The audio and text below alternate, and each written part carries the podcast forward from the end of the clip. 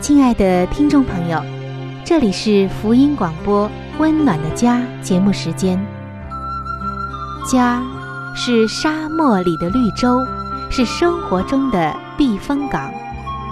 家是人生的驿站，家也是每个家庭成员的心理诊所。听众朋友，您拥有一个温暖的家吗？放眼当今的家庭。充满着各样的困惑、失落和矛盾。青少年的吸毒和不道德的行为，让人觉得十分的惊奇。离婚和家庭暴力的行为也已经十分的普遍。单亲家庭的数量也在与日俱增。这种种的问题，不禁使人在怀疑：家庭生活是否还能够继续下去呢？对每个人来说，家庭仍然可以是个安乐窝吗？温暖的家，与您携手探寻幸福家庭的泉源。温暖的家，带您进入关怀与爱的时间。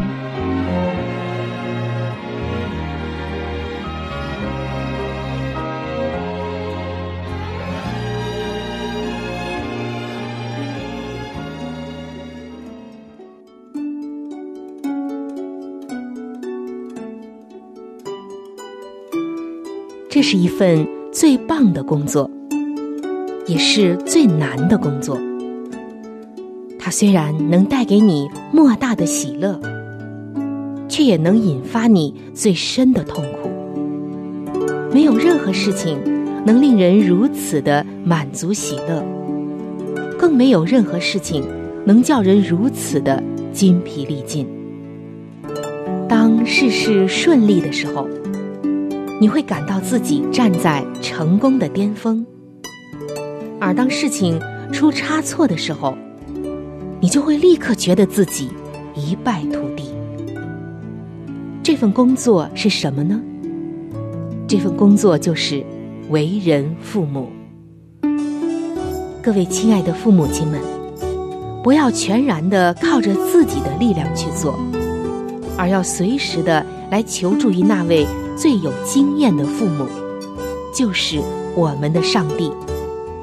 他的能力就会贯穿你孩子的生命，他的旨意就会成就在孩子的生命中。各位父母亲们，让我们举起祷告的手，为儿女设立坚固台，成为儿女一生的守望者。各位亲爱的听众朋友，平安，欢迎来到《为儿女守望》系列专题的分享当中。那么今天我们要来分享什么样的内容呢？各位做父母的朋友，节目的一开始，主持人春雨想要问一下您：您的孩子有没有抱怨或者是怨恨的这种倾向呢？在家庭中，在校园中，或者是？在他所处的环境中，他有没有这样的一种情绪呢？如果有，那么我相信，上帝今天要帮助我们认识到，我们应该举起祷告的手，为孩子祷告，让他不再怀有怨气，不再怀怨。在圣经中出现了很多次，无数的伟人、先贤和属灵的人，都曾经走过这一关。我们先不要说在大的场合怎样，首先在家庭中，我们就要来帮助孩子，不要有怨气，不要有怨恨。因为抱怨往往是在吸引不幸，但是感恩却能帮助人突破困境。那么在家庭中，我们怎么样来帮助我们的孩子？这是在每一天我们都要面对的一件事情。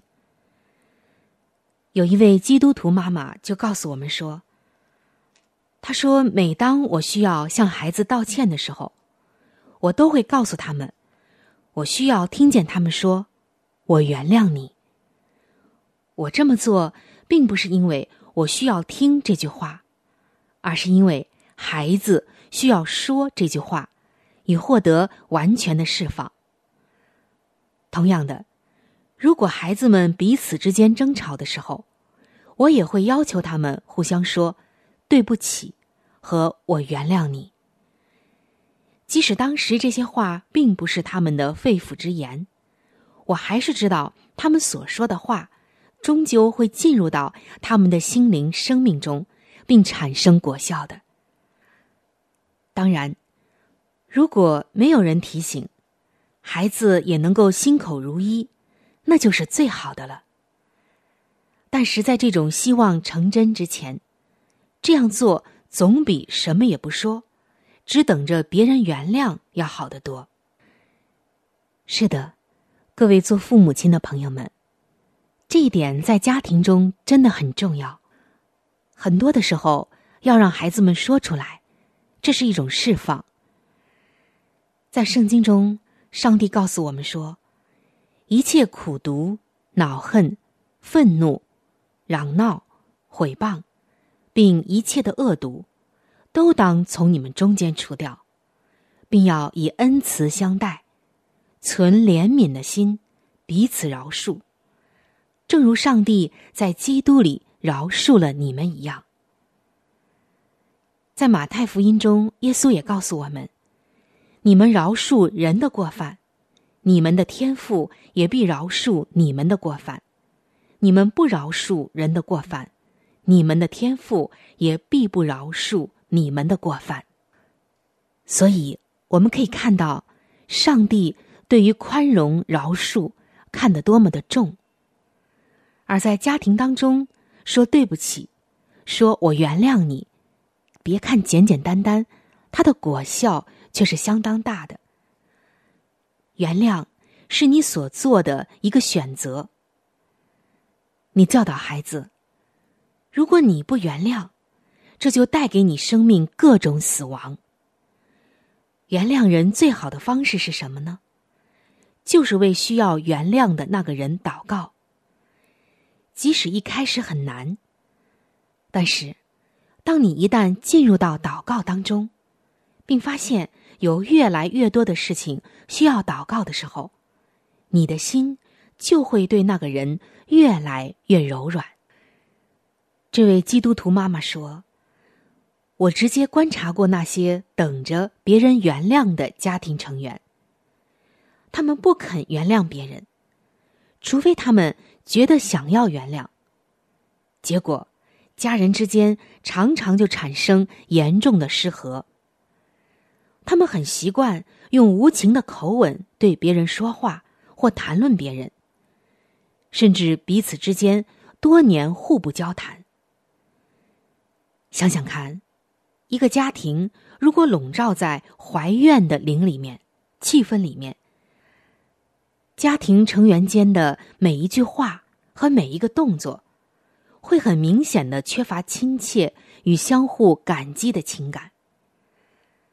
当家人中有一位或多位成员心中怀怨，不肯原谅其他人的时候，整个的家庭都会陷入痛苦。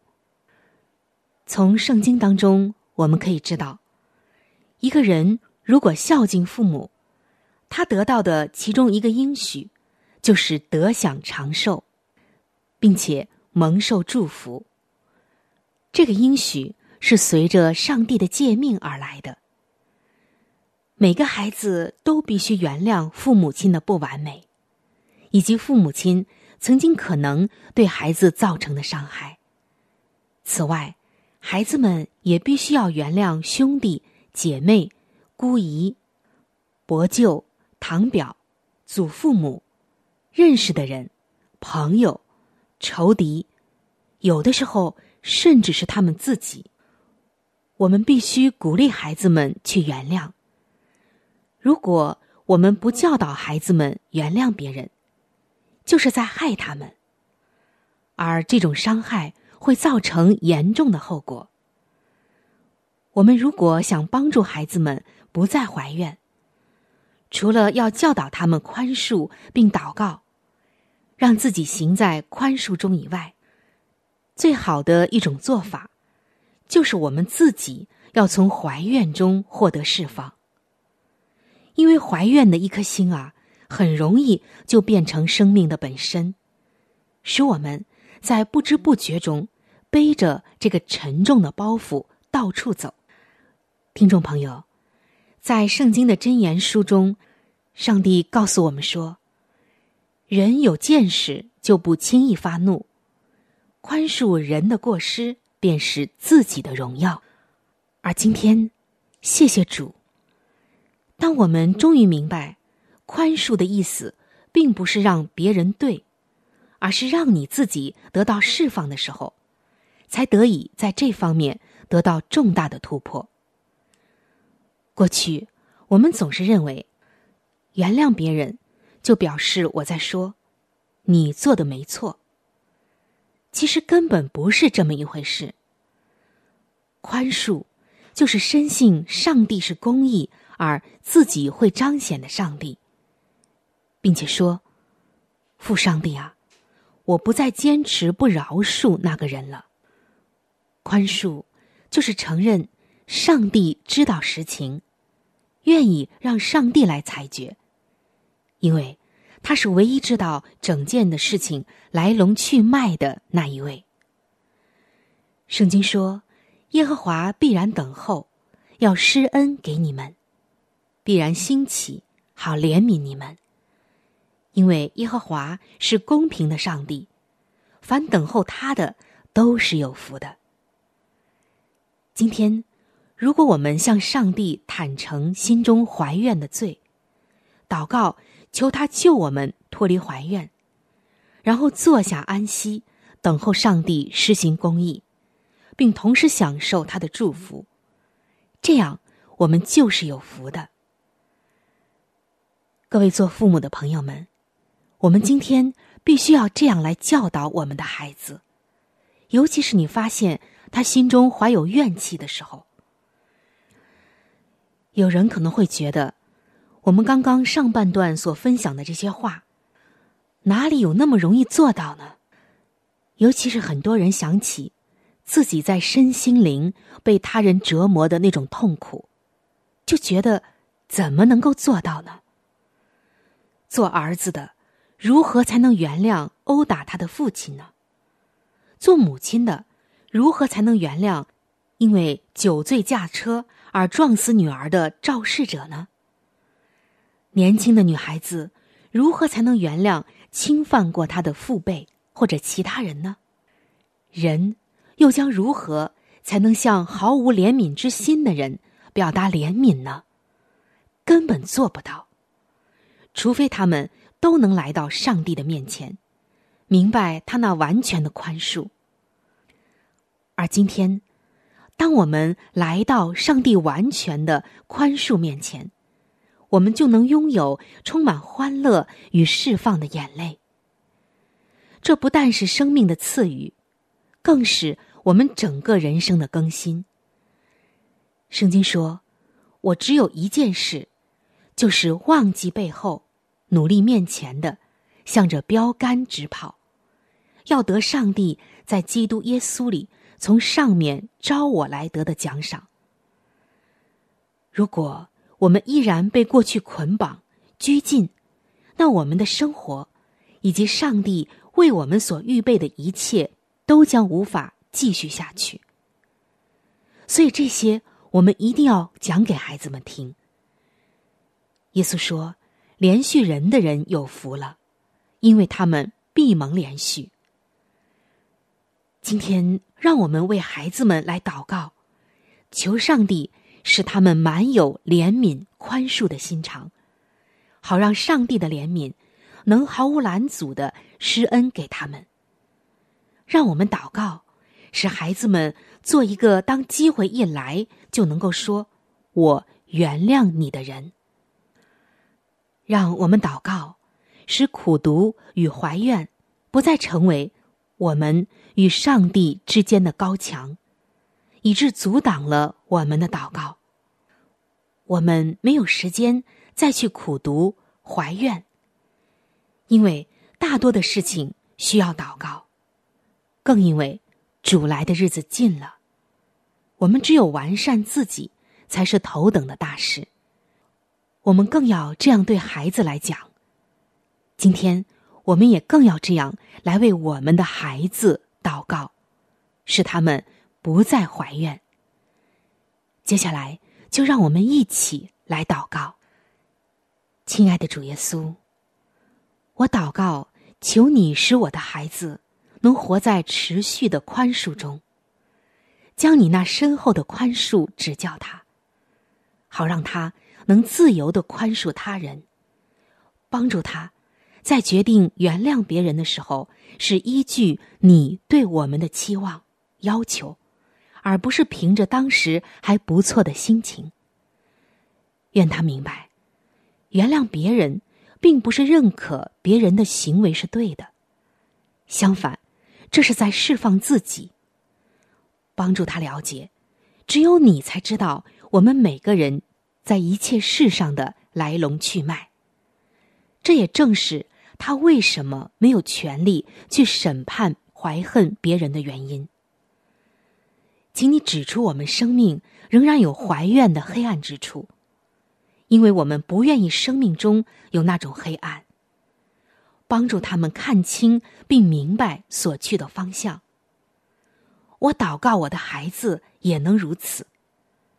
愿他永远行在爱和宽恕的光明当中。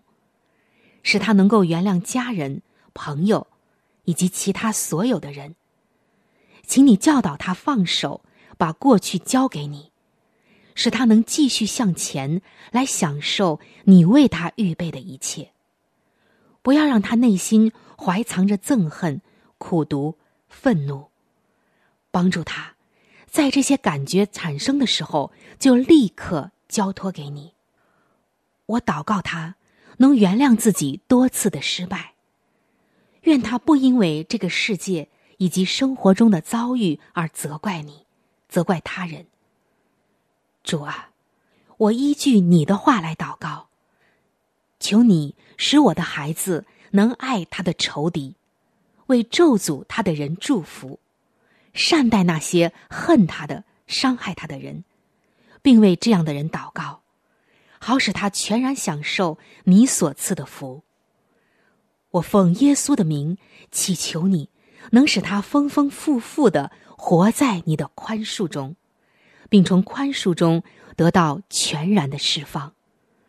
奉主耶稣基督的圣名祷告。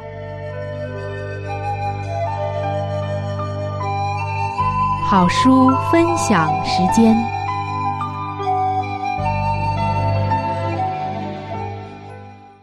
各位亲爱的听众朋友，各位亲爱的弟兄姐妹，您现在所收听的节目是由希望之声福音广播电台为您带来的《温暖的家》。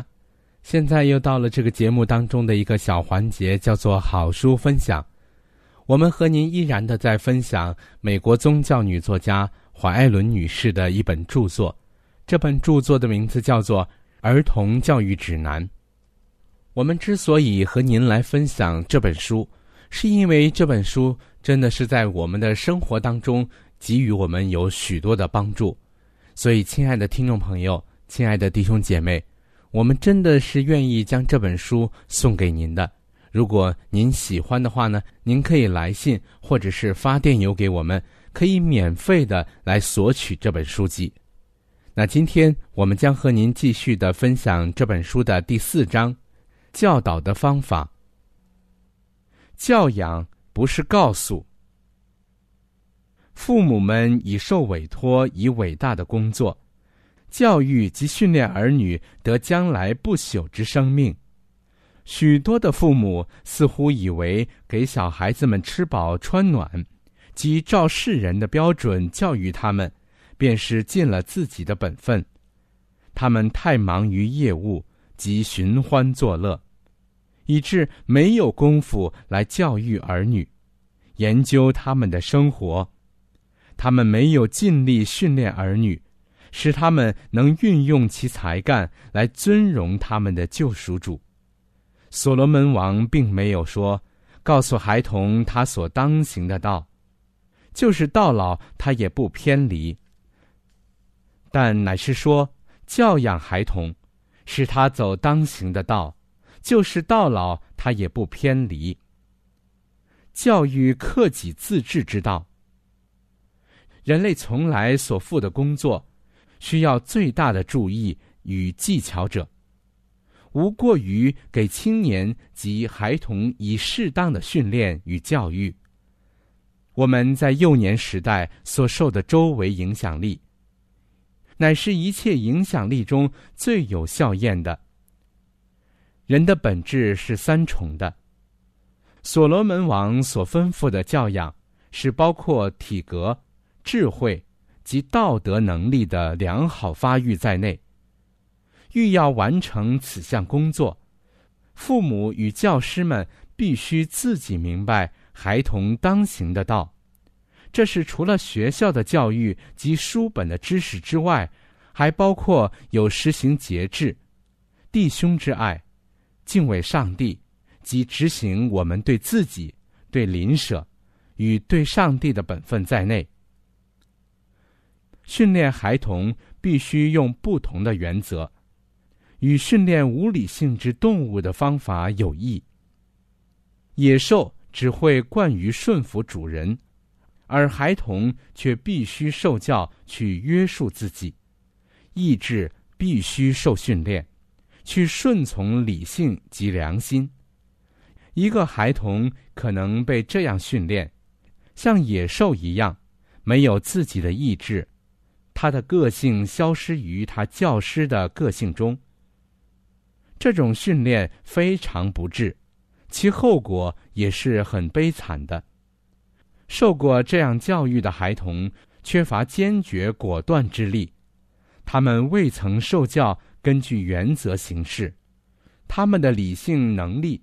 也没有被运用而强化。应当尽一切可能训练每个孩童，应当自立自赖。在运用身体的各项功能之下，他会明白自己最强的优点和自己的弱点、缺点是什么。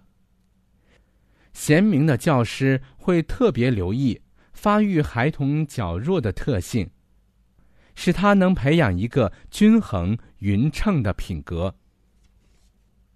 第五章，圣经为课本。孩童的第一课本，圣经应作为孩童的第一课本。父母要用这本书给予贤明的教导。上帝的圣言当作为生活的准则。孩童们要自圣经中得知上帝是他们的父。而且，由于他圣言中所含的美好教训，他们要获得有关他圣德的知识。借着谆谆教诲，他们要学习其中的原理，去实行公义与判断。一本满含应许、福慧与谴责的书。母亲务使自己愉快的储藏上帝圣言中的应许与福慧。以及诸般被禁止的事，以致当儿女们行错之时，他可提供上帝圣言为谴责，向其说明他们怎样的使上帝的圣灵担忧，应当教导他们知道，耶稣的嘉许和笑容，要比世上至宝贵、至高尚、至有学问之人的谄媚与称赞原有价值。应当日复一日的以亲切、仁慈与诚恳的心意引领他们来救耶稣基督。你不可容纳任何事物使你与这项伟大的工作疏远。研究圣经以树立品格，若以圣经的教训贯彻在实际的人生中，便能在品格上发生一种道德与宗教上的影响。提摩太学习并实行了这种教训。那位伟大的使徒不断的与他谈论，向他问及有关圣经所记载的历史，向他指明远离一切恶行的必要性，告诉他福慧必随着凡忠信诚实的人，使其享受忠实高贵的人生。这种高贵相称的人生，并非偶然而有。他乃出于幼年时期塑造陶冶品格的过程，和在家庭中履行上帝之律法的后果。上帝必赐福凡照他指示去教导儿女之人的一切忠实努力。好了，亲爱的听众朋友，亲爱的弟兄姐妹，好书分享这个环节呢，我们今天就和您暂时的分享到这里。那如果您对这本书籍非常的感兴趣，希望得到这本书籍的话呢，请您来信告诉我们，我们会免费的将这本书送到您的手中的。我们的电邮地址是 c h u n y u 小老鼠 v o h c 点 c n。好了，亲爱的听众朋友，我们期待着您的来信。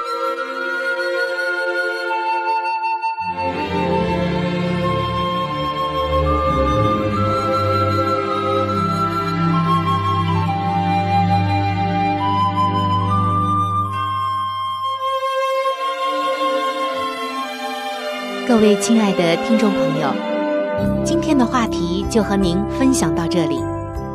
如果您对于家庭，或者是有关于家庭的话题，有什么样的问题、想法与建议，或者是美好的经验与见证，春雨在这里可是非常非常的欢迎您能够写信给我。你可以来信告诉我你心中的问题、困惑。与烦恼，我们会尽我们最大的能力帮助到您。另外，在我们这里也为您预备了一些与家庭、婚姻有关的资料，是可以免费的赠送给您的。来信请寄：香港九龙中央邮政局信箱七一零三零号。您写“春雨收”就可以了。春是春天的春，雨是雨水的雨。如果您是用电子邮件的话，请记我的电子邮箱。我的电子邮箱是 c h u n y u，就是春雨的汉语拼音。接下来是小老鼠，v o h c 点 c n。我们期待着您的来信。在这里要特别说明一点的就是，如果您的条件许可的话，欢迎您能够上网来收听我们的节目，以便于取得最佳的收听效果。我们的网址是。三 w 点 v o h c 点 c n。本期的节目到这里就要说再见了，下期节目我们再会。愿上帝赐给您一个温暖的家。